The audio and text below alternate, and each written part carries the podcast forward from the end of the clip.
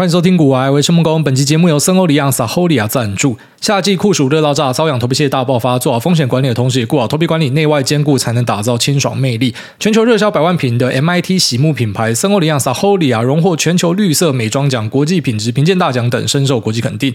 面对出油头皮屑的困扰，就放心交给森欧黎漾净平衡茶树抗屑洗发精，添加卫福部跟欧盟双认可的双重抗屑成分，搭配天然茶树精油，泡泡绵密细致，能够深层的洁净头皮，有效对抗老人头皮屑。那洗发精除了抗油止痒款，夏季也推出了净凉蓬松款，添加沁凉薄荷，让头皮凉爽舒适，洗去夏日暑气。配方温和，零矽灵、无酒精、无人工色素，帮你停止瘙痒头皮屑，清爽蓬松，就地发根紧喷，轻松打造清爽魅力。那全系列除了洗发精，还有抗痘沐浴露，都是选用清新的莱姆柑橘香调，男女都适用。止痒抗屑洗发精使用之后呢，你的头皮比较不痒，头皮屑变少，泡泡绵密，洗后清爽，不会感到黏黏的。那净凉蓬松洗发精呢，你洗完之后会感受到你的头皮是凉爽舒适，推荐给喜欢有凉凉感的朋友。那再来就是沐浴露，它本身是抗痘的，深层洁净，配方温和，洗感也是很清爽。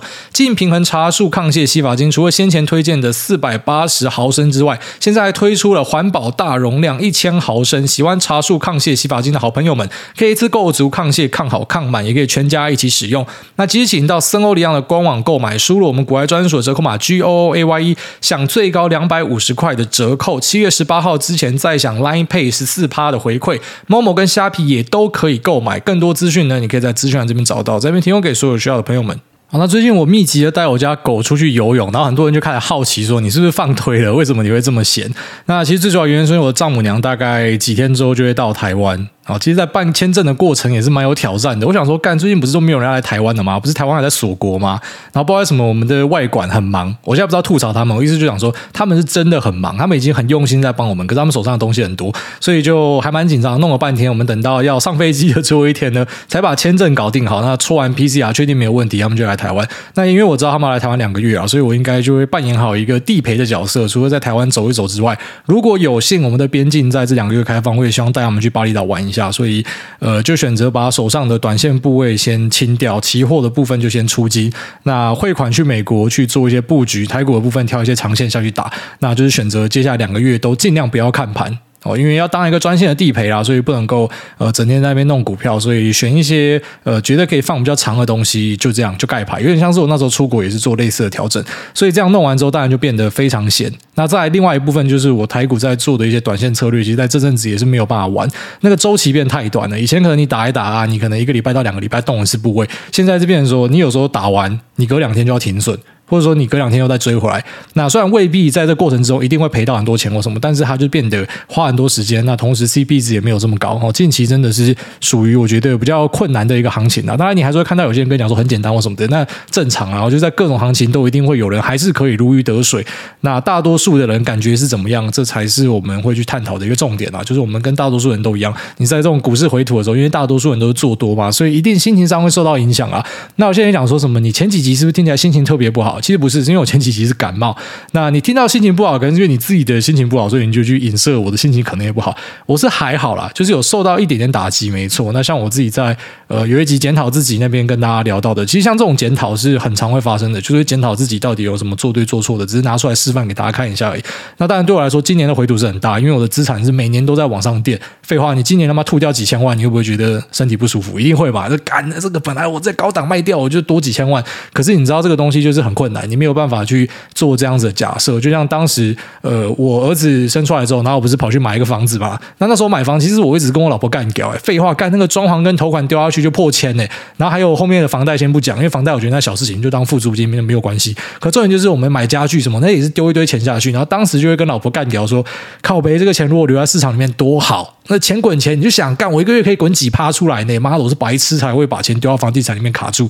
然后现在突然觉得说，干还要买房子，就还还要有把一些钱放在那边分散下去之后，哎哎，反而这个，然后今年回吐量就变少，因为那一千多万如果拿起来丢这个股票的话，它可能就会再喷掉里面的一两成之类的，就。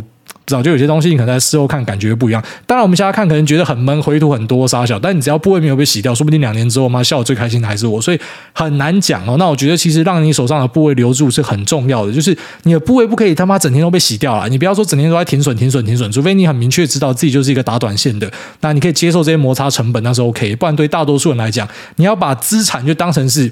它就是资产，就要累积它，你懂我意思吗？你不可以说什么，干你那个不会整天在外面砍来砍去、杀来杀去，然后到最后你都没有累积到，全部打短线。那我必须得说，打短线可以成功的人，你不要问我，你问你的营业员就好了。你问营业员说打短线赚钱的人多不多，他们会跟你讲答案，你不用问我。所以，我建议大家还是要很明确知道说，你到底在玩什么样的游戏啦。我不要说那边搞到那边进退失据，过了几年之后不知道自己在干嘛。好，那自己想聊的话题爆多，所以我只能够大概挑一个我觉得比较重要的东西，应该就是国安基金来跟大家讲一下，其他就稍微带一下就好，或者说有空的话，我们下一集再跟大家补充完。那马斯克买 Twitter 的话，又不买 Twitter，就是爱我又不爱我，爱我又不爱我这样，然后换来换去，很多人讲说他其实根本就没有要买 Twitter 的意思。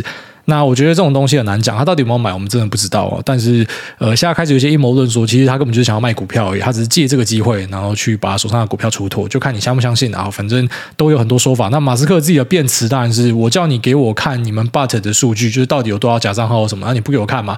然后现在我不买了，你们要告我，然后告我说你还是在法庭上给我看这些数据啊，所以到底在干嘛？所以这就变成各执一说了。那马斯克会不会真的去赔掉那个赔偿金，也很难讲。事情其实没有这么单纯，可能我们有时间再跟大家聊这个，因为这个还有很多后续哦。然后我们要跟大家讲的一个启示就是说，呃，并购并不是百分之百会成功。好像呃近期就是有汇融嘛，然后有 Activision Blizzard 嘛，那也不是说百分之百会成功。你要知道，就是呃你看了马斯克这个案例之后，就可以印证了我跟大家提示的，就是说其实这种并购机会看起来还是有一个现成的趴数摆在那，那有些人会选择用选择权去压它，有些人会选择用现股。那我一直跟大家建议说，你要用现股的理由，现在就看到了吧？因为它有可能会失败哦。所以如果你的 OP 压很大，就是归零。那现股的话，可能就是回吐一些，还可以接受，不会有那种一次性大爆死的机会。那这大家要注意的。那再来就是 Gogoro 要被这个 Ponitas Research 做空，这个我们可能下一集要找时间来讲。虽然那个报告篇幅超短，他之前去空呃 Helion 就是那个电动车哦。等一下他讲说是什么有有冒牌有造假。那这个报告。是洋洋洒洒一大篇，也蛮多可以讲，所以那时候有开一集跟大家讲。但是这次 Google 我就只有五页而已，所以呃，可能有空再跟大家聊这个，我们也先跳过。我们自己可能先跟大家讲一下国安基金的事情，因为蛮多人在问国安基金。那国安基金，我们上一次聊到的时候，大概是二零二零年吧。那我是真的没有想到，在两年之后又会有机会要跟大家聊国安基金。我本来以为应该是会按照惯例吧，就是四五年会来一次，就没有想到两年就来了，所以真的是很意外。人生中真的有超多这种没有想象到的事情。一般修正大概是两年一次啊，那国安基金大概四五年，就没有想到这一次的修正有剧烈到，就是国安基金觉得有必要要授权进场这样子。那其实人生之中真有很多我们无法想象的事情，好像在有一集跟大家聊到说 Happy 送养，结果 Happy。被退回来了，然后那当然我们要怪这个听众的意思，反正他们觉得这只狗不是他的狗。那大家如果有想要养黑色米克斯的，欢迎私讯我，它是一只很棒的狗。他们觉得不要它的原因是因为它不会叫。好，蛮神奇的，可能是要拿来顾家，希望它会叫吧。但是其实有蛮多人喜欢不会叫的狗啦，所以如果是有兴趣的，欢迎来联络我。那我们看有没有机会把这只狗找到一个很不错的家。好，那像是在二零一九年，你也算不到二零二零年有一个肺炎嘛？你在二零二一年也算不到二零二二会有乌俄战争嘛？就是有很多我们这种算不到的事情啊。所以其实我们在股市里面就是要面对各种不确定性。那要去面对不确定性，最好的方式就是准备好自己啊。那这不是干话。准备好自己的意思，就讲说，那杠杆不要乱开嘛，那不要去重压单一标的嘛，哦，就是各种冲击都可能会发生。那重压可能就会像那个三箭资本一样直接爆掉，那杠杆开很大，可能就会像 Archegos 一样爆掉。所以我们就是怕这种啊，可能几率很低，但是一发生会对你造成毁灭伤害的事情。那我们知道市场有太多不确定性，特别是这几年真的有很多极端的事情出来。好，那像国安基金干，二零二零年才刚出来来过，二零二二又出来，好，这个也是你之前不会想到的事情嘛。所以我们就要去面对这样子的东西啊。好，那我们就来跟大家复习一下，因为之前有聊过嘛。那当然可能这次聊整个感觉又不一样。你知道，其实股市没有什么新鲜事啊，我都是已知的事情，只是可能每次又用不一样的方式来 surprise motherfucker 大家。所以我可能每次聊有一些新滋味啦。那听过的听众呢，当然。也希望可以有一些收获。那我们先跟大家介绍一下什么是国安基金啊。我们一般把它称为是国安感冒药，就是国安感冒油。那这个东西喝下去呢，可能对股市就会有一定程度的加分效果。先讲结论啊，结论就是短期呃，你跟着政府进去做多，即便啊，他们只是授权，他们不一定会马上进场，但他们开始宣布授权之后，往后的呃，可能五到十天内，你做多胜率是极高哦。这个是过去的数据，当然你可能会说这次不一样，但是我们就是跟你讲一个统计数据嘛。那国安基金它的组成分子是什么呢？哈，就是它的这个资金的来源是什么呢？它是有呃，就是国库所持有的公民营企业的股票，它可以拿去跟金融机构借贷，大概可以贷两千亿左右，这是一部分的资金来源。然后另外的三千亿呢，是它呃可以去动用劳保、劳退跟公务员退休抚恤金，就是你们的退休金啊，然后你们的劳工保险。那这个钱本来就是拿去投资的嘛，它只是投资还没有用到的现金部位，它可以去调出来三千亿，好，所以加前面两千亿就是五千亿，它五千亿可以动了。它这个五千亿呢，其实实际上不会整个都用掉，哦，过去用最多也只用掉一千多亿，所以其实国安基金它到底买多少，它买什么标的，我觉得那不是很重要的事情。好，它最重要的一个启示就是政府表态说这边他觉得够便宜了，他要开始做多了，所以你随时可能会被自己的退休金嘎。这是我们讲空军没有人权的，你你做空结果被自己的退休金修理，那个感觉就不是太好受。那过去国安基金进场的时间点呢，都是落在啊差不多十年线的位置。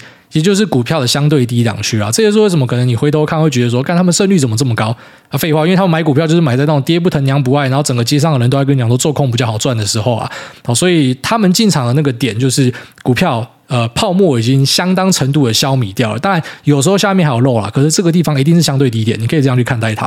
好，就是国安基金出手不是说每次都赢哦，它也是有赔钱的案例，那它也是有买进之后然后再往下跌个二十趴的案例。但是呢，你后面回头看那个地方都是相对低点哦，你就这样去看待它就对了。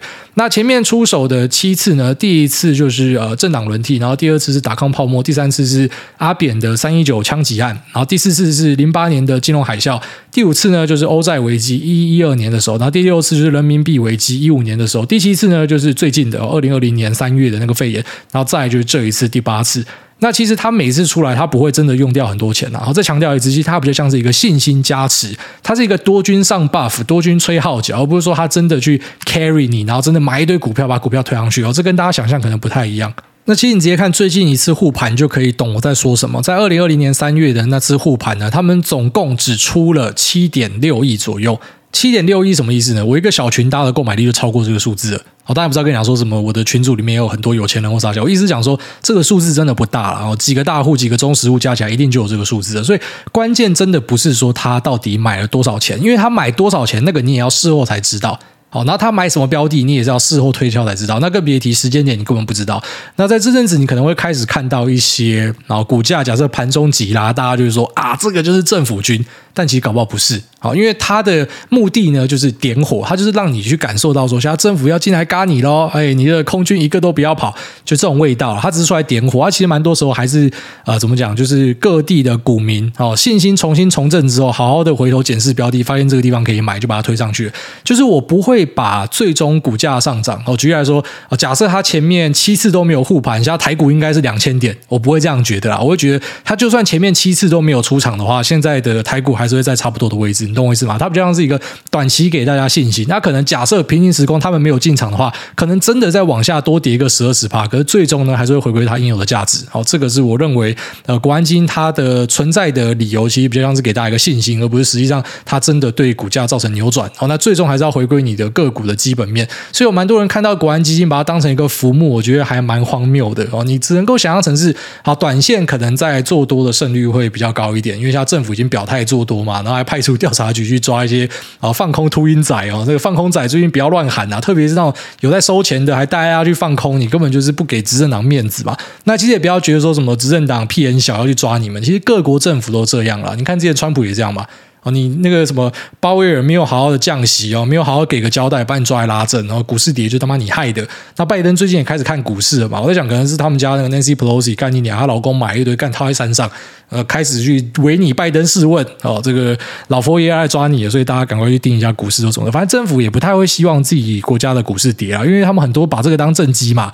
上涨的时候拿来做图片嘛，要拿来邀功嘛，要下跌干，当然大家就会说是你害的嘛，所以他们不会希望下跌，这个人之常情啊，不管谁执政，我觉得都这样，我执政也是这样，我也希望股市涨的哦，所以呃，你说这次国安基金进场，然后是不是政府受益或什么的？我觉得不管是谁执政，政府都会希望有这样的事情发生，只是这一次可能比较多人在讨论，会觉得说，诶进场的时间点怪怪的，就过去都是在十年线来进场，啊，这一次还没有摸到十年线，这是十年线大概在一万一、一万二。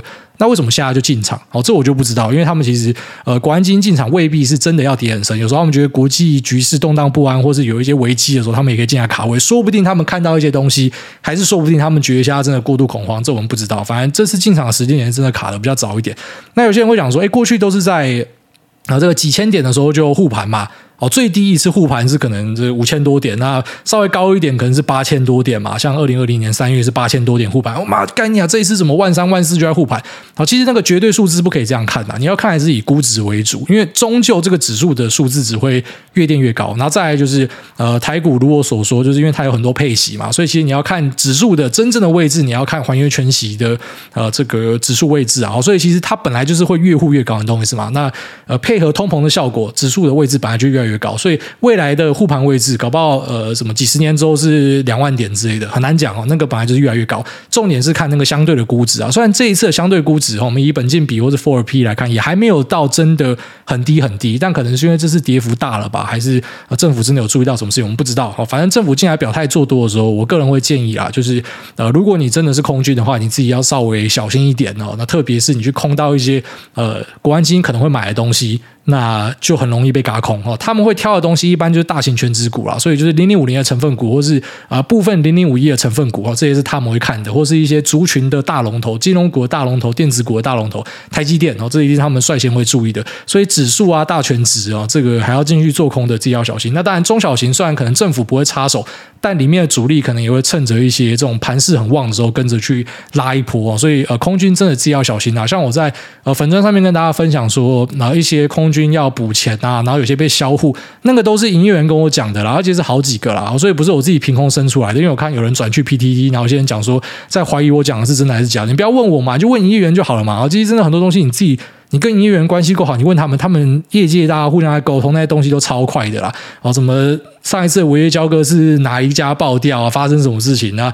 呃，最近出了什么东西被调查是哪一家？干，大家都嘛都知道了。那个圈子是很小的，所以你自己稍微问一下要知道，就不用去质疑我说什么。我跟你分享的东西是对是错，你只要有一点那种考究的能力，好不好？然后你就当成是，哎，我跟你讲一个东西，那你信就信，不信就不信。就像我现在跟你讲说，你不要跟政府对坐。那有些人可能最后没有跟政府对坐，然后后来笑我说：“你看这个白痴，他跟你讲说不要跟政府对坐，我就放空，我继续赚钱。”然后那恭喜你，因为本来我就不知道嘛。政府他真的进来那是最低点嘛？我直接告诉你不是，因为过去它也是有进来护盘之后再往下跌二十趴的经验嘛。所以呃，我只能够说它是一个相对的低点啊，就在这边做多的胜率应该是远大于做空啊。那当然也不是说每个东西你做多胜率就会高。我可能就是以指数为主啊，指数这个地方做多的，呃，我们假设看两三年回头看的话，你的胜率一定是比做空高了。我们只能够这样去跟你讲，那都是一个几率问题啊。我就像是 Har Marx 在最新的访问里面提到的，那我们不可能在任何一个时间点告诉你有百分之百会赢的东西，我们只能够可能大概笼统的告诉你，哦，在某个位置呢，啊，你可能。呃，这个东西下跌的机会是比较高的，可是我无法跟你讲百分之百，我可能最多跟你讲百分之九十五。好，那在这个位置呢，可能呃做多机会是比较高的。我们只能跟你讲个几率啊，没有办法跟你讲说什么一个绝对数字啊。所以大家在呃买卖跟操作上呢，现在是要为自己负责。好，那接下来我稍微跟大家聊一下呃台积电的法说会，我们可以去期待什么样的东西，然后还有我们会怎么样去看待后市。那我们当然希望最佳的剧本是走美光剧本哦，就是说开出了一个乐色 guidance，财报还是很好，但是 guidance 去下调。那在下调 guidance 之后呢，股价没有再继续破底的话，我们就会视为说可能最坏的消息有机会已经出完了。好，至少以现阶段来讲，但如果后面真的进入大萧条还是拉小，那是另外一回事。然后这个还很难说。你知道，其实真的没有办法预测未来，但是我们就先看我们能见度看得到的地方。那如果出了一个坏消息，股价没有继续破底，其实我们把它视为是一个利空出尽的一个讯号。那美股近期真的是相对台股比较强啊，那台股在国安基金加持之下，会不会强回去呢？哦，这个我们就是后续再观察。那第一个最大的指标，可能就是台积电的法说会。那其实我这边先跟大家讲，台积电法说会应该是不会开出垃圾财报，它财报数字应该还是漂亮的，因为我们目前知道它潜在可能砍单的。啊，这个节点是 N 七跟 N 十六嘛，啊，当然每个节点都被砍，但是砍到呃这个 UTR 哈，就是它目前的稼动率是有掉到呃差不多九十五趴九十趴的，应该是落在七跟十六这两个节点。那这个都是二零二三才会发生的事情，也就是说，你目前我们看到的二零二二年的营收跟获利，应该是不会造成太大的影响。就算有砍单发生，但是别忘了，今年有一个最大的利多就是台币贬值，台币贬值大概可以贡献六到七趴左右吧，好保守一点抓五趴啦，所以它的营收。不要掉五趴，那在有汇率的加分之下，成绩可能还是开的不错，甚至是越开越好。好，这个是我们在今年会期待的。所以大家其实想要看到的是，台积电有没有可能在它的法说会上面示弱？好，就是直接跟你讲说，我们明年就在下调了。直接把这个最坏的东西开除啊，因为过去有发生过这样子的案例，就是在二零一八、二零一九的时候，那时候也是库存调整外加贸易战。那当时在二零一九，台积电宣布降 guidance 之后呢，那边就是起涨点，就从那边开始一路往上涨。我就是股价已经前面先走完了啦，所以其实我们会去期待台积电呃。怎么讲？就是我们市场派大家在聊天的时候会聊到说，呃，可能会期待它可以开一个乐色 guidance，就是去测试一下，现在到底底有多硬，你知道吗？反正都已经跌成这样了，那你开一个乐色 guidance，如果已经下不去啊，该逃都逃光了，搞不好这个地方就是呃开始做多的契机，除非你觉得这家公司真的不行的哦。那其实去面对其他的股票，我们也会这样子看待啦。哦，就是如果说开始看到有这样 guidance 的话，那可能就是一个呃可以去测试这个股价的底到底硬度够不够的一个状况。那其实跟美股观察的点不一样，因为美股其实之后你应该会看到蛮多。是 guidance drop，因为其实美元指数转强对于美企的杀伤力是很大的。然后这个杀伤力三本柱就是呃美元的汇率啊，它转强的话，当然对于他们的出口可能表现就不会这么好嘛。然后这些有外销到国外的什么 Microsoft 啊什么的啊，那他们都会受到影响。那再来就是油价啊，这个是原物料成本。那再来呢就是通膨的状况啊，以及目前的呃利息啊，利息我们可以把它跟通膨状况绑在一起看，因为假设说通膨状况不好，利息就一直升嘛。那这个对于企业的筹资能力会造成影响，还有他们资金成本也会有。影响，所以这三个三本柱假设都表现不好的话，那美企就会受到影响。那台企就刚好相反过来，因为美元很强，台币转弱嘛，所以呃，其实我们有蛮多公司的营收获利，你看不出来有被影响到，可能是因为有汇率的加分。好，大概是这样子。那在明年呢，还是有这个加分啊，所以熬过今年这一波之后，可能明年有机会看到一个契机吧。好，最后面稍微跟大家聊一下我最近当跟单仔的一些好玩的事情啊。那其实我自己本身也会当跟单仔，就是我会去跟一些十三 F 报告的东西，或者像我之前跟大家分享说，我去跟那个星象嘛，因为有朋友跟我讲说很赞，我就无脑跟单。好，那像这种跟单，就是我自己都会很明确知道说我的听损点在哪，因为你是跟单嘛。所以你跟单，你就单纯用价格作为一个判断。好，很多人就是跟单之后，你就是听人家讲的，然后你跑去买，然后之后又跑去问人家说为什么？这个就是很下干啊，就是干你自己要跟单，你就已经决定不要用脑了啊！你决定不要用脑，你还要去怪别人，这不是很丢脸的事情吗？就是你就是只是跟大家承认说你没有脑袋嘛，所以像我自己当跟单仔，其实我自己都是很有品的。就朋友跟我讲什么东西，我要跟啊，自己负责。我从来都不会问你说，诶，这个地方要停损的吗？还是什么的？反正我要跟，我就会自己负责啊。那像我去跟这些十三 F 报告，当然自己负责，因为我总不可以叫什么 Monish Public 干你给我出来，或者美光会跌，我总不可以去叫说什么，诶，哪一个大老板买了 Amazon，为什么 Amazon 会跌烂？或者是我不可以像这次我跟着 Peter Lynch 的牌，然后妈我就跑去找 Peter Lynch 啊，你住在 Boston 吗？还是 Arizona？妈干给我出来，好踹供。干为什么你的东西会跌？不能这样嘛！就是你自己当跟单仔要做好一些风控啦。那要么就是部位比较压大，好，然后去设一个停损。那要么就是极小量，哦，当成是一个乐透参与看看。那我自己就有去跟了一个我觉得蛮好玩的标的，我自己有稍微的呃研究一下。那就是小量啦，我就是买个大概几十万台币啊，这对我来说就是归零是没有关系的钱。所以呃，跟大家分享一下我的跟单心得，我觉得还蛮有趣的。啊，反正总之就是我看到 Peter Lynch 他。呃，有一个新闻爆出来，我马上分享在股海上面哦。那几个月前的事情，就是他买一家公司叫做 iMac Holding，那这是一个做再生医疗跟呃非侵入式治疗、物理治疗的一家公司。简单来讲，就是一个他妈鸡蛋水饺，真的是没有什么干用，看起来要倒要倒的。但是呢，它有一个特色哦，就是稍微看了一下它的财务状况，就发现说，哎，这家公司它在呃今年呢是直接清掉它九十五趴债务啊，它把它债务都还掉了。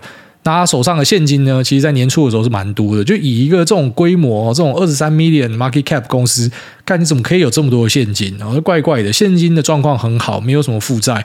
然后呢，在呃公司的拓展上，和在他的 earnings call 里面，还有他的访问里面呢，诶，他是选择用很稳健的方式来扩。所以，诶，这家公司我后来想一想，Peter Lynch 会买是有道理的啊。Peter Lynch 那时候买这家公司的时候，其实是呃，他对外声称是这样讲，他是被大家发现，然后发现之后呢，他想说啊。我不知道我自己买到变大股东了，好，因为买到超过五趴要申报了，就跟台湾的那个大股东机制一样，你买超过一定的量就要申报。他说他自己没有注意到，然后就就就露出来了啊！我自己的猜想啊，比较阴谋论啊，是我觉得你知道家好像已经退休了嘛，所以他可能想要再秀一发吧。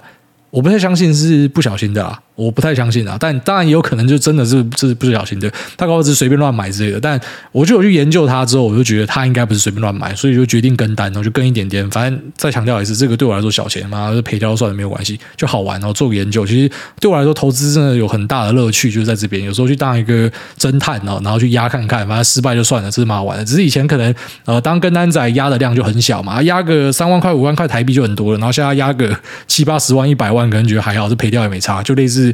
哎，我最近也丢了一个公司，我觉得蛮有趣的哦，就是卡米蒂二点零哦，应该近期会开幕。那我应该也会去，呃，就是开幕附近会去啊。反正我会很很有兴趣去丢一些我觉得有趣的东西。反正这种东西不会赚钱也没关系。然后总之呢，我其实就是先去跟单呐，我是先跟啊，无脑先跟他买的当下我就先跟了一点，然后没有注意他。是最近因为行情不太好，没事干嘛，所以哎。稍微检视一下自己的部位，因为我部位里面有很多股票，两三百档，美股有两三百档。那虽然重点持股，呃，可能八九十趴资金在前面十档，但是我很喜欢收集一些股票啊。然后突然看到这一只，然后就决定说，哎，来好好研究一下为什么他当时会买这只股票。然后就稍微看了一下，所以呃，发现一些有趣的事情啊，像刚刚前面提到的，就是哎，他的这个财务状况其实蛮健全的，会主动还钱的一个呃这种小型，然后又是很新的公司，very early stage，其实我觉得是很罕见的状况。然后就是挑起了我的兴趣，又稍微看了一下。那我稍微就是跟大家分享，就是这边不知道就叫你推坑去买这个东西啊，你就看我表演就好。就后来归零，大家一起笑我之类，反正我觉得好玩。然后这是小钱呐。那我主要是要跟大家分享说，我是怎么样去做研究啊。然后很快，其实对我来说，scanning 这个标的大概只花两三个小时，那我就看完了。就如果我要更深度去研究它的话，我会觉得啦，我要去现场。或是我至少要叫我朋友去现场，你要去录影给我看那个东西是怎么样，我再去做判断。但我现在没有，我就单纯去看一些财务状况，然后还有他们的网络上的说明跟呃一些介绍，我就买了。所以这个其实对我来说是一个很冒险的投资，但是因为是小额，所以就还好。好，那我第一步去检视这些公司的时候呢，哦，就是呃一定会先去看他们公司的创办人是谁，创办人经营者是谁。好，然后我会去找他的 YouTube 影片有没有访谈。其实我很喜欢看。一个经营者，你的样貌是怎么样？我当然不会看面相，也不会看手相，还是说脸上有个鸡巴痣之类的，这我看不懂。可是我会看你讲话的方式是怎么样，你是不是一个有趣的人？你是魅力型的，还是你他妈是实干型的？然后这个 iMac Holding 的老板看起来就是一个没有魅力的家伙，他就是一个反正就做事情的人哦，那也没有什么特色，所以老板的部分没有什么特别的加分，财务长什么也都没有什么特别加分，就是很普通。所以在我看来还是没有什么特别有吸引力的东西。那再来呢，就是往下看，就是看这个财务状况。财务状况呢，第一个可能就先看这个 balance sheet 然后再来对。我来说比较重要就是 cash flow，我要看你的现金流，现金流是我会很在意的一个东西。我要知道你目前的现金状况是怎么样，你有没有收入啊？还是说什么其实都是一直在赔钱？那这个是我会看的东西，所以还注意到前面提到，哎，这个为什么会提早去还负债哦？这个呃是一个比较罕见的状况。然后再就去看你的业务哦。我先先检查完一些这种量化的东西之后，就去看一些比较直直化的东西。那业务的部分呢？哈，它有一部分是在做那个帕金森氏所所所造成的呃那种移动不便的的新药的研发。哈，那这个是在第一阶段而已。像这个我就不会去呃给他一个估值，因为对我来说这个太复杂，我看不懂，所以这个业务我就先 pass 掉。那再就是它的物理治疗部分，他开了好几个这种物理治疗中心。那只是他有一点我不太喜欢，就是他都用一些非常有名的运动教练，然后用他们的名字。居然说，梦工蟹、Man 空蟹，然后什么什么 Center，就他用他们的名字去挂名啊，所以他在支出上面，他的那个啊行销的预算上付了很多钱。我想这个就是付给这些教练吧，因为你要用他们啊这些知名教练、知名运动员的名字挂名去开一些 Center，你可能就要给他一笔钱。像这个，我就是不喜欢啊，我觉得这个是很。那怎么讲？我我爸那个年代的东西，现在他妈还有谁又在用这种方式行销啊？就我觉得这个是很 low，所以这是一个扣分项。然后再来再往下看，就是诶，你有没有可能新的业务的拓展可能性？因为我要去看你的营收的成长。那我注意到它营收成长大概可以开到二十趴左右的一个年复的成长。那这个在比较成熟的公司来看是很屌的事情。像台积电有一个二十几趴，好十五趴到二十趴的 KGR，大家会觉得超屌。可是对于一个小新创来讲，它也不算新创，已经有几年，但是就是一个很小型的公司，我会觉得不够，有点弱，所以呃需要有更强的动机。那我就注意到它有一个新的业务，还蛮有趣的，就是呢，它跟沃尔玛合作，然后跟沃尔玛合作呢，在沃尔玛里面开了一个 chiropractic store，就是那种帮你去整脊、整骨，然后调身体跟 捶背 按摩的一个呃这种就是小型公司吧。那叫什么店面？啊，这店面比较准，这公司叫店面，反正叫做 The Backspace 啊。那这个 The Backspace 呢，目前跟沃尔玛已经合作开了几个店然后，都是在美国中部跟呃那个右下角那个叫什么？迈阿密。不是迈阿密啊，那个那个叫做 Florida，就是佛罗里达州这边，反正主要是开在这几个地方。然后呢，我就注意到说，哦，这个地方的拓展性还蛮强的哦，这个业务拓展性蛮强的哦，因为他跟沃尔玛签约是，他之后还会再额外开。更多家店哦，然后在今年之前应该要开到三十家。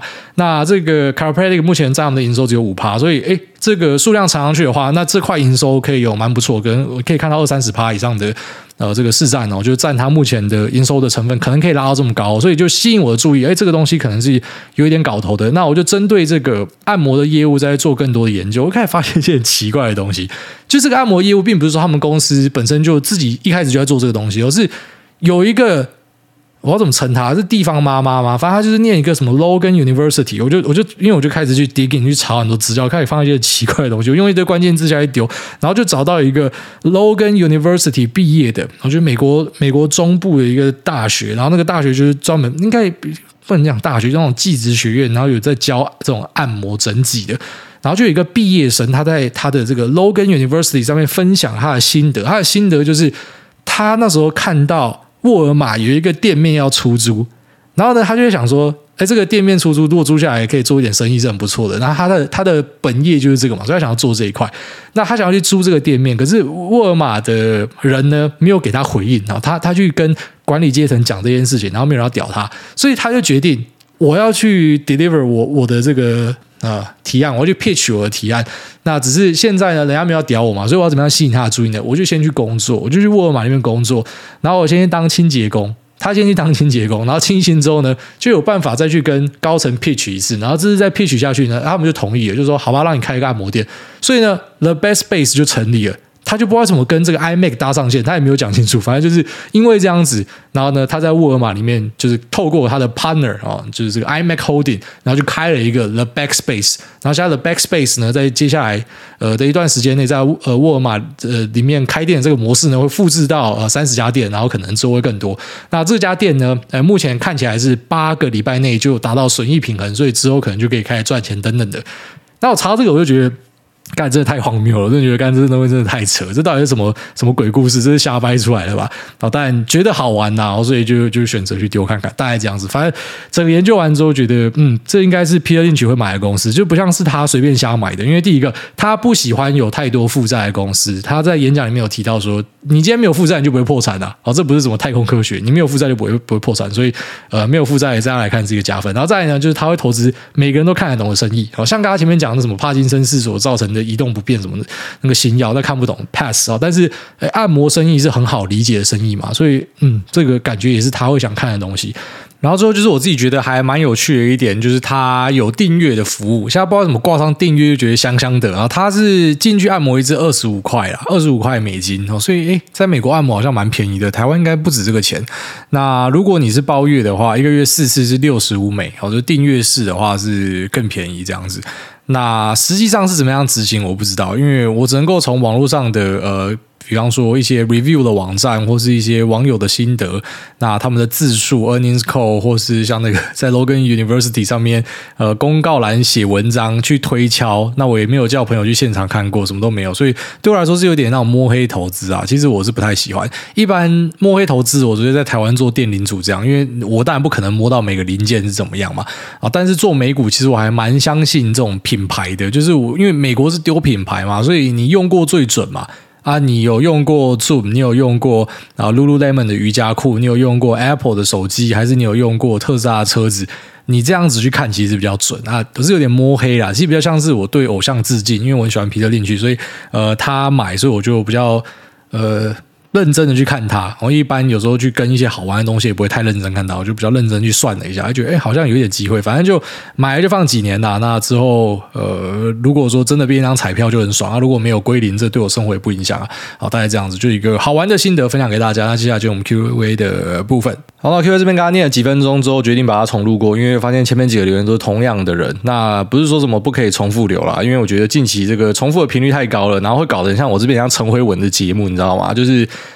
那个辉文哥之前在接人家扣印的时候，人家扣进去干掉他嘛，他意思说哈，就是不要听不要听，我们就是在接下一个人啊。你说什么没有人要听我节目，那我们接下一个扣印那下一个 call in 一接又是同样一位这个陈先生还是什么的，就人家那种感觉，你知道吗？我们都几个人在玩，所以你们的留言我看过啊，心灵啊，那望周知，只是我先念一些。呃，就是没有出现过的。那如果你想要绕过这个，你就改 ID 吧。好，改 ID 我就当做不知道。那下面有位这个，我是一个门派的全部未来。他说好了好了，不玩了，挂号抬走。所以好，我是从去年开始听 Podcast，后来意外点到股癌，然后觉得很特别，后来一听就上瘾。小弟其实也投资一段时间了，听了挨大的很多分享，觉得更是让我加深投资的心态。虽然都是有赚有赔，但就是自己的事情，见招拆招。配置上听了癌大的一些分享，我研究了，觉得可行，就增加一些部位。那第一次留言之前都想留，可是没有行动。好好的看挨大的资料。小弟喜欢喇赛，想问挨大喜欢喝哪些？酒前呃前几天在看索罗斯的事件，觉得很屌。我们都是小眼睛，感谢挨大，我默默的听学，祝汽水喝多不胖，钱盖着睡觉。哦，这个汽水喝多不胖真的是蛮蛮重要的。那有时候我会去做一些鸵鸟心态的事情，就是喝零卡，想说喝零卡应该就不会胖吧，代糖应该不会胖吧。那后来听说代糖虽然它本身可能是没有热量，可是它。呃，触发你身体的一些机制呢，还是会让你变胖哦。所以真的希望喝汽水不会胖。那再来就说喜欢喝什么酒，呃，已经比较少喝酒了。以前可能喝比较多，然后后来就不知道为什么有有一天醒来之后就不喜欢喝酒跟呃抽烟了。所以烟就戒掉。那酒就是偶尔还是会喝一点，那都喝啦，反正只要是有酒精就可以喝一下，就是偶尔喝啊。那一样，这个小朋友不要乱喝酒。那。我之前有一次感受到那种，就是突然一瞬间起来不想抽烟喝酒的时候呢，我就开始上网 Google。那果不其然，只要你每个东西拿去喂 Google，它都会告诉你最坏的结果，就跟你讲说，呃，这个就是。得肺癌或是什么肝癌的前兆，他说啊，因为做调查，这些得肺癌、得肝癌的人，他们很多在呃确诊之前呢，都已经戒掉了，就是他身体可能会释出一些讯号，跟你讲说，你不可以再喝了，你不能再抽了，他超紧张，跑去检查，然后一检查不得了，肺上面真的有种白点，那后，后来哦还好没事啊，那个是没有事情，所以我现在本身已经是。基本上没有在烟酒了。那如果真有喝，就是小喝一点跟家人，然后喝一点这个啤酒吧。我比较喜欢啤酒。那呃烈酒的部分就还好，就是浅尝而已啦。好，下面这个 I C W J O S E P H 啊，这个是 I C W Joseph，劳工之光，头哪都来的大股摊平。那五星吹捧吹上外太空，感谢主委制作优质节目，不吝分享好观念、好心法，让老弟受益良多。灰阶思考二刷中，想问主委对于 MLB 纽约大都会老板 Steve Cohen 这个人有什么见解？然后最后祝福主委全家健康平安，秋口吃饱睡饱。题外话，主委在回娘家意大利跟去西班牙的期间，有去看过当地的职业足球联赛吗？挂号留好几次了，希望这次可以留成功。哎，我真的看到你的留言，我才想到，哎，对我怎么可以没有去看呃足球联赛？然后这一次回去就会去。我本来是预计呃六七月要去嘛，那现在是我丈母娘过来，所以有可能变成年底才会去啊。哦，感谢你提醒，这真的应该要去看一下。那在他前面问说，MLB 呃 New York Mets 的老板 Steve Cohen 有什么见解？这个人很有名啊，可能一般人比较不熟，但是你搞不好已经看过跟他有关的影集跟书了。那个书叫 Black Age 啊，什么黑色。那个翻译不知道叫什么，反正就是 Black Age。那后来有拍成一部影集叫做《The Billions》，然后在 Netflix 上面，那就是以这个啊 SAC 这家投资公司作为一个背景。那 Steve Cohen 呢，就是里面的一个分子。后来他自己开了一个 Point Seventy Two 哦，另外一个呃 Hedge Fund，那就变比较低调一点，因为本来是很高调，就是那一种有一点知法犯法。周旋在一些的什么政商名流之间打内线，然后做一些很积极的那种类似鲨鱼式的交易，就是他是以这样子闻名的人啊。那后来在 Point Seven Two 的时候，我就觉得比较没有一些呃，怎么讲，就是像像之前那种很疯狂的故事。那去年比较经典，就是他在二零二一年，我记得有一个访问还是什么，他讲说他现在已经开始进入加密货币。然后加密货币崩到烂掉，好，所以是一个很酷、很有趣，那当然也是有钱人，也是呃很厉害的 hedge fund manager 啊，所以蛮值得一看的。下面这个七四二二五六四六七九，他说：“诸位好帅，诸位好 man，Lisa 真幸福。先五星吹捧吹到天上。”来大安最近面临工作的瓶颈，现在工作就是那种比上不足，比下有余，食之无味，弃之可惜那种，一直骑驴找马。最近有一个 offer 比现在高的机会，是电动车产业，也算蛮有未来发展的。那只是卡到三年。年内可能会结婚，自己对工作也没有什么要求，钱还过得去就好。但对现职也是各种不满意，那自己好像又没有勇气跨出舒适圈。知道主委都说问工作一律建建议离职，那这种事情也只能自己想清楚。所以来到这边瞎鸡巴抒发一下，没有什么想问的。那祝来大全家身体健康平安，求口早日有更多的兄弟姐妹。我是不希望啊，我还是希望说有人可以把那只狗认走。然后他呃前面讲说他已经看到一个工作，你看他前面的工作都讲得很好很赞嘛，然后自己的工作都是万般干掉嘛，所以你干嘛不离职？啊，就是这个问题就很简单，就是你为什么不离职？所以一般有离职想法就是离职，有分手想法就是分手，因为你已经产生那个想法，你就直接去做就对了，不然你会一直去想这件事情，然后之后你会后悔，就你会想说，如果当时离职，我搞不好现在生活就不一样哦；如果当时我分手，搞不好现在生活就不一样。所以只要有这种想法，而且一直去。出现的话，我觉得就直接执行就好，而且你自己也觉得那个整个钱是比较多，那产业未来性也比较好什么的。那只是你觉得结婚，所以可能会有影响。你应该想的是说，现在这个工作是类似那种半养老吧，所以呃，好像待在这边还不错，然后换去那边搞不好比较拼，就会对结婚造成影响。那也要看你个人啦，就是。有些人他会把结婚当成是好像生活的一个重心跟目标，所以我的目标就是结婚跟生小孩，我当一个家庭主妇之类的。可是有些人不是啊，又不是说我们结婚之后你生活就会彻底的改变，结婚之后其实生活不会有什么改变啊，真的有改变生小孩啊，小孩生了之后嘛，干生活真的是天翻地覆，完全跟本来不一样。但我自己目前的评价还是，就累归累，可是是很好的改变，是非常值得的改变。可是生活真的会改变，那结婚之后其实是不会有改变的，所以没差。除非你打算马上生小孩。然后下面一种小幸福，他那前面的符号不知道怎么打出来的。他说五星吹爆，挨大你好，小弟是连基本名词都不太懂的投资小白，一开始听挨大是因为喜欢挨大的声音，那现在也想学学投资，不知道从何学起，请问挨大有什么建议吗？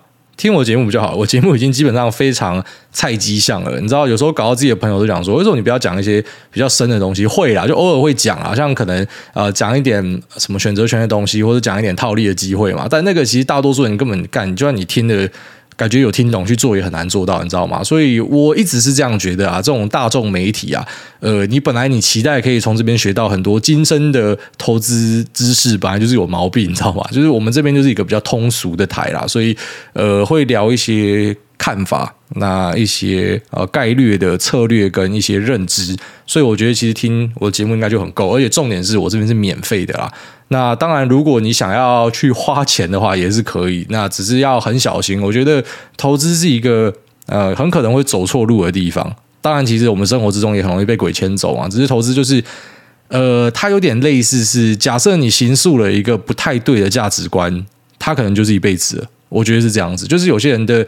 那个价值观已经整个偏掉，你知道吗？像像好，巴菲特的投资策略虽然跟我自己的想法很不一样，我很尊重他，我觉得他很屌什么，可是我从来不会去吐槽说什么巴菲特 over hype，他是不是呃什么已经老了什么的。可是你去看一些论坛在讨论他的时候，有时候就会真的把他当乐色来讲，你知道吗？那你就去看这些人为什么有这样心态，就是因为他们去跟了一些那种号称自己可以什么摸到最高点，然后呃补在最低点，好，然后什么短线操作都很屌的。就如果真的这么多这么屌的，为什么富比斯这都没有看到这些人，好，所以因为他们去跟着这些人，所以他们反而觉得一些我觉得是还蛮正派的人，就是那个观念是呃三观正的人，然后他们会觉得他们有问题，你知道吧？就是我讲，就是你去跟错人的话，你可能会脑袋会整个坏掉。所以我会建议你，呃，假设说你真的要去学一些投资的基本概念的话，呃，其实免费的资源已经很多了。然后再来就是尽量不要去找有过多给你指导期的东西，因为你要知道投资的本质就是每个人一定不一样。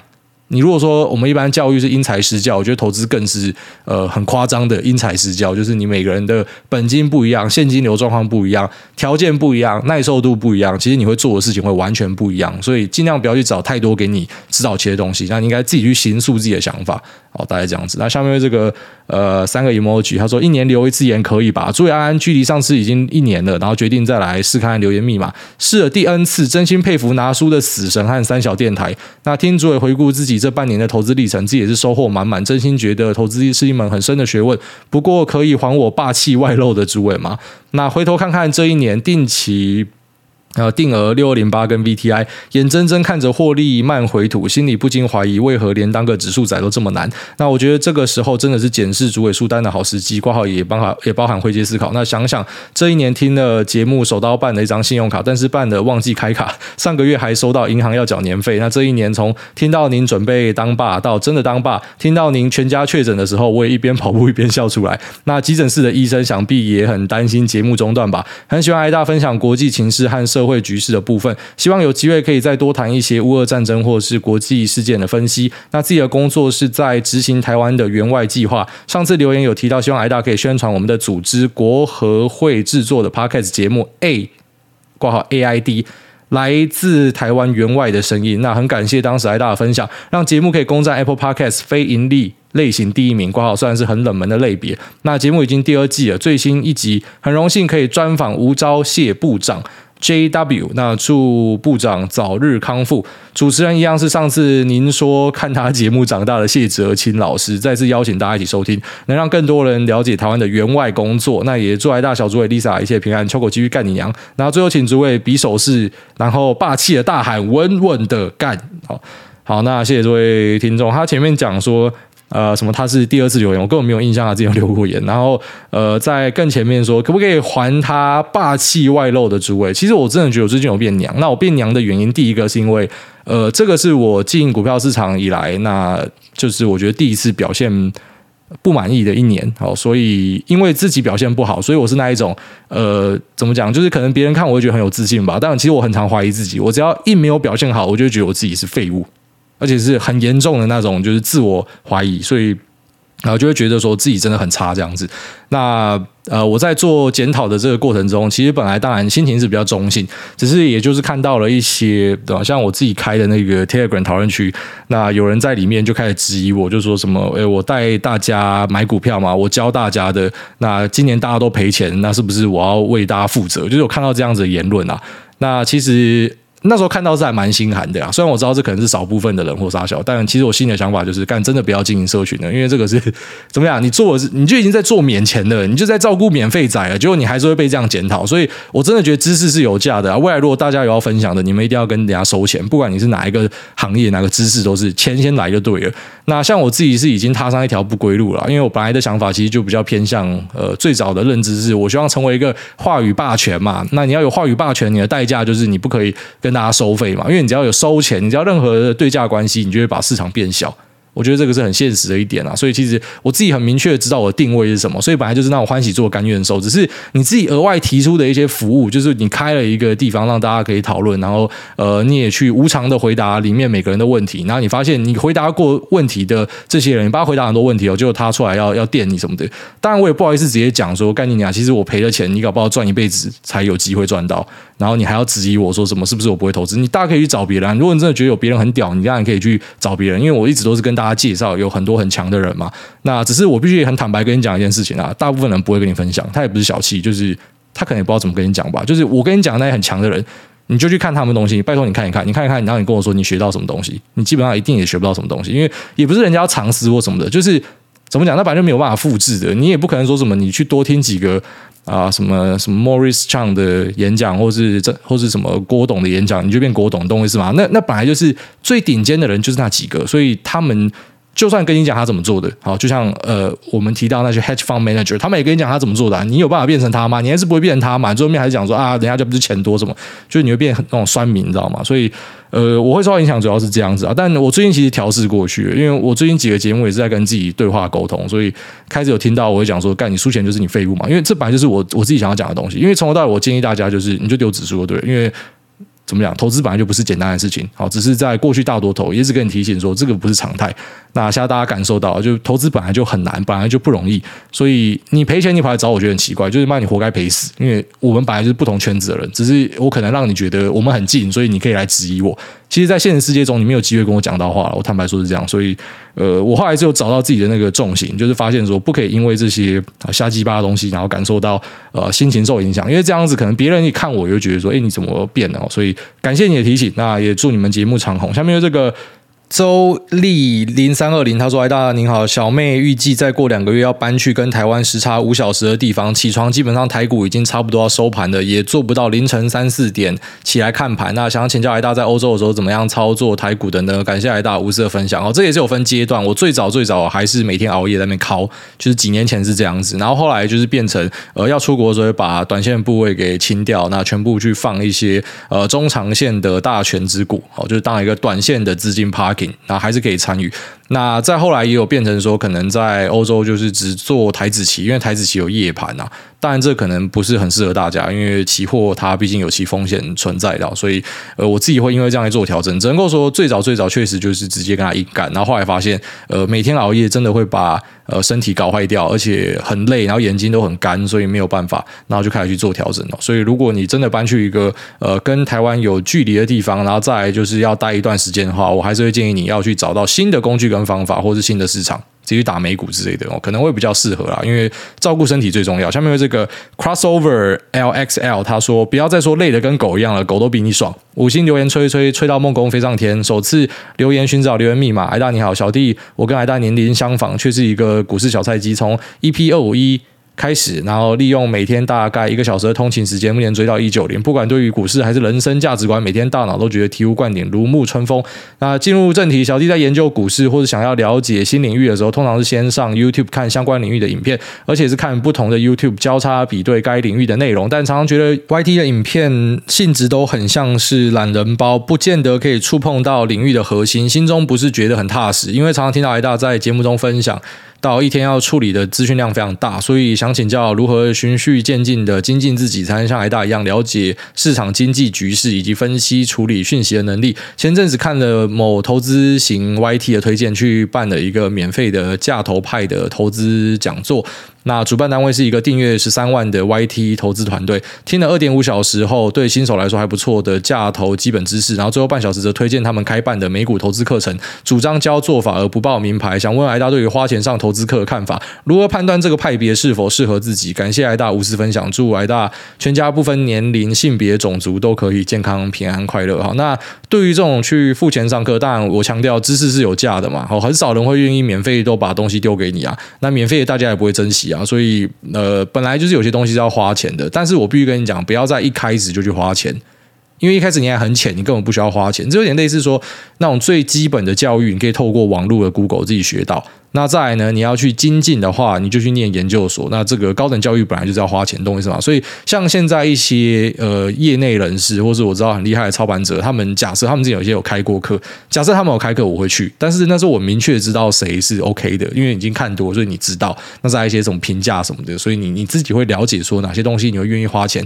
可是其实有蛮多新手问题是他什么都不懂，他就到处乱花钱。那我是觉得，呃，如果你想要真正了解投资的本质，就是本金加时间加上呃这个各种等等待，然后你要去期待这种复利效果带来的钱滚钱，所以任何一个现在的本金都很重要。那我会主张说，其实很多人的问题根本不是投资，是你连存钱都存不好，你根本就没有钱嘛。啊，都没有钱，你还要跟人家讲说什么投资怎么样翻本翻本，到最后就变成你就拿一个狗屎小钱，然后整天想要去赌那种翻倍机会啊！你不进棺材谁进棺材？所以。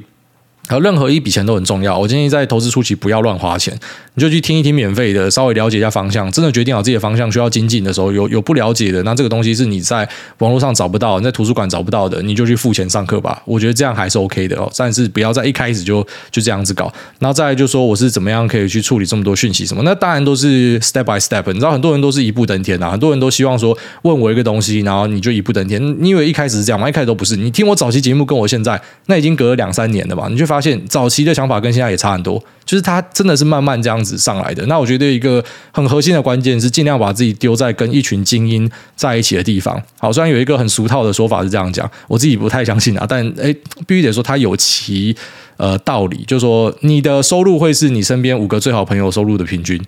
我后来有慢慢的去意会到这件事情，就是说你跟一堆。有的没有阿萨布鲁的人混在一起，然后他们就整天跟你抱怨世界是不公平的，然后整天都是怨天尤人，然后很多负面的情绪，然后跟你跟一群呃，就是。硬颈硬硬啊，客家话这样讲，很应景、很拼的啦，根本被打都打不死的那一种，然后每天都在跟你卫星的想法或什么的。我觉得跟精英处在一起，它非常有效的让你变强。哦，那这是我这几年的看法吧。就是录节目对我来说最大的收获，就是我真的呃，除了当然有时候当了免费志工回答大家问题嘛，可是你一定会捞到一些真的是很强的人。那这些很强的人，其实我们都一直有在做交流。我觉得是因为这样，然后让自己变得更强。就是你借由杠杆别人的脑力。那去做到更多资讯处理的的呃怎么讲的精进，然后就是你自己去处理这些东西，你要花很多时间。你你不可能每家产业都自己去抠，你懂我意思吗？但你现在开始有一些朋友，他会去抠这个 A 产业，他会抠 B 产业，大家把东西 feedback 回来，你你那个时间的节省是很吓人的。你本来花十个小时，你现在花半小时，你就可以知道整个 overview 长什么样子。那这当然都是累积啊，好，所以其实就慢慢来比较快。你先慢慢累积，你会发现自己变强。大概这样。那这节目聊这边就这样，拜。